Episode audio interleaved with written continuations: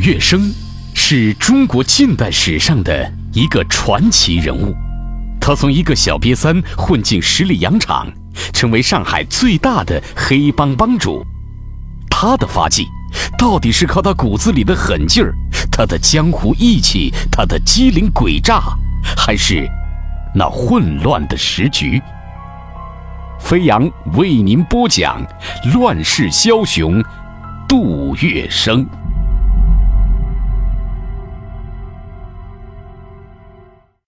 咱都有自己的故乡哈，那杜月笙的故乡在哪儿呢？在一个叫高桥镇的地方。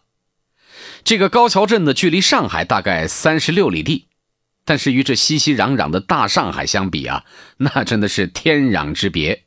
镇上的很多人呢，其实从来都没去过上海。高桥镇有两三千户人家，都是干什么的呢？大多是这个农民、小商人啊，还有泥水土木匠。当地有一个叫界滨的小溪流，把这高桥镇呢是一分为二，分成了南北两区。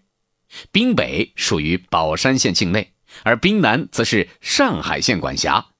杜月笙的故居。杜家花园就在滨南，属于这个上海管辖。但是这杜月笙啊，应该算是上海的郊区人啊。时间来到了一八八八年的阴历七月十五，这个日子可不太好哈，因为按照传统的说法，这是中元节，又称鬼节。话说这一天晚上啊。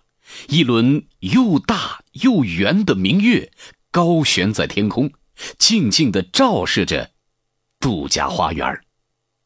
而此刻的杜家花园这破平房里可以说是一片忙乱呐。女人长时间声嘶力竭的喊叫和呻吟之后，接生婆呢把这啼哭不止的婴儿递到了疲惫不堪的女人怀里。恭喜啊，文清媳妇儿！是个男孩，接生婆喜滋滋地说。杜文清的媳妇儿朱氏看着怀中的男孩，虚弱的笑了一笑，无力的对接生婆说：“呃，阿婆，麻烦你托人告诉他爹一声，再让他给孩子取个名字吧。”这杜文清呢，就是杜月笙的老爹，当时他正在二十多里地外的杨树浦啊做小生意。稍微有了点积蓄之后呢，杜文清和人合伙开了一家米店，做起了老板。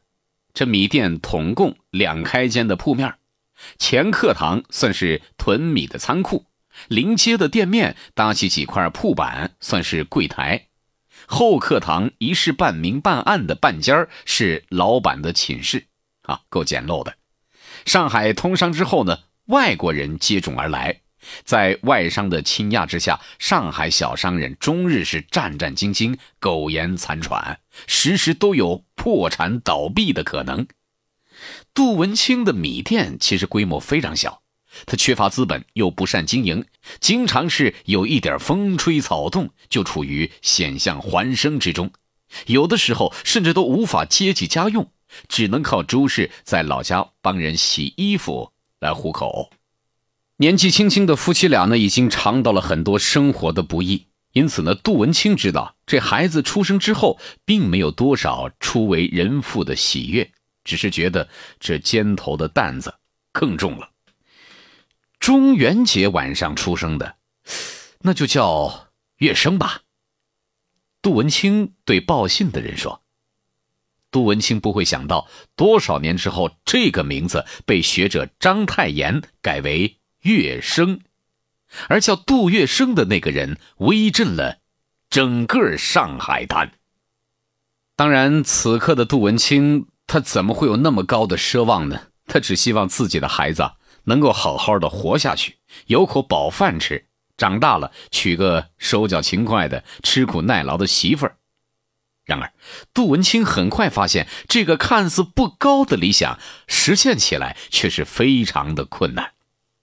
一八八九年春夏之交，上海一带是连着下雨，一下就是整整四十五天，仓储的棉花、稻米大量的是发霉腐烂，上海四乡也流行起了瘟疫，瘟疫又逢灾年，病亡者、饿死者，那到处都是。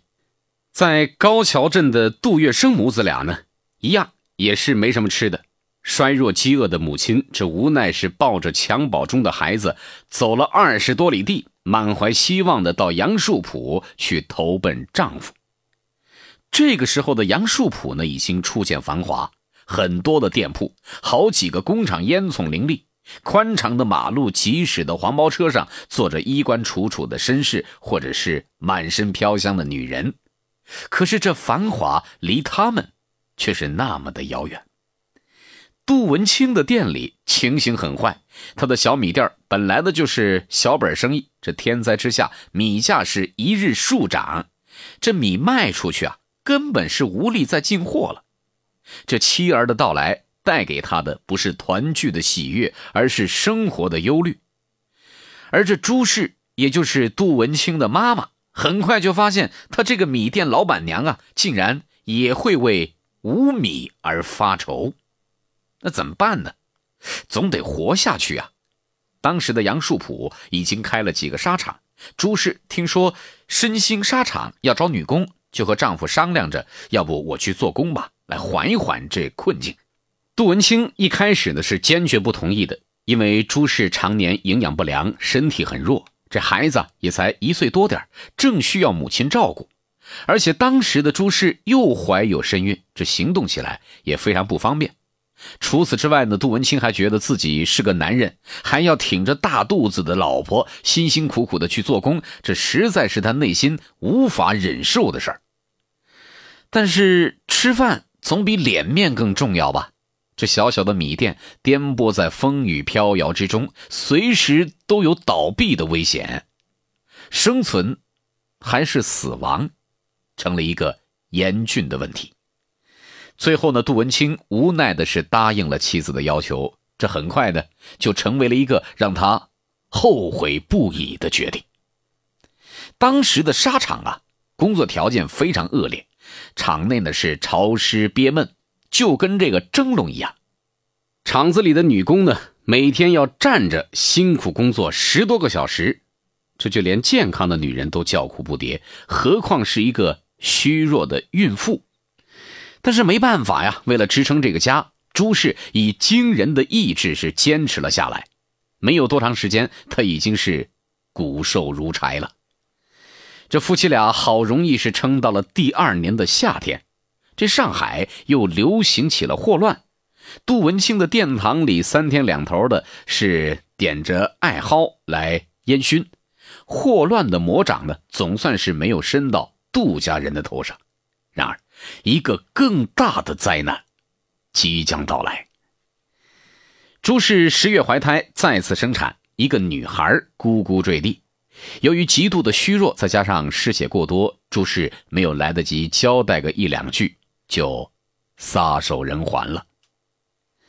杜文清嚎啕大哭，痛不欲生。他倾其所有，买了一口棺材，一手抱着一个孩子，雇人把朱氏的灵柩呢是。抬回了高桥镇，因为无钱烧葬亡妻，只得将灵柩扶在杜家花园不远的田埂上，取来一些稻草捆在棺木周围，以遮挡日晒雨淋。这乱世当中，一个贫困的单身男子带着两个嗷嗷待哺的孩子，活着真的比死去更痛苦。然而，为了失去母亲的一对小儿女，杜文清。还得咬牙活下去。杜文清一面要为生计奔波，一面要哺育两个幼小的孩子。刚刚出生的女儿没有奶，他只能喂一些米糊。孩子经常饿得大哭，他常常觉得筋疲力尽，很难再坚持下去了。这个时候，有朋友告诉他，有一个姓黄的宁波商人想要一个女孩。这朋友就劝杜文清：“要不你把这孩子送出去得了。”这是给孩子找一条生路。杜文清呢，忍痛把女儿送给了这个宁波商人。好多年之后，杜月笙历经沧桑，成为了呼风唤雨的大亨，威震上海的沪上文人。他一再公开宣称，希望能找到当年失散的妹妹。他所知道的唯一线索，他妹妹当年是被一位姓黄的宁波商人抱走的。从此以后呢，经常有人报告假消息，甚至有人冒充。上海人常说：“上海滩没有杜先生办不到的事儿。”然而，一直到杜月笙在香港病逝，都没能了却这个心愿。自己的妹妹被送走了，当时的杜月笙呢还小，还不了解这期间的悲苦，他只是觉得很孤单。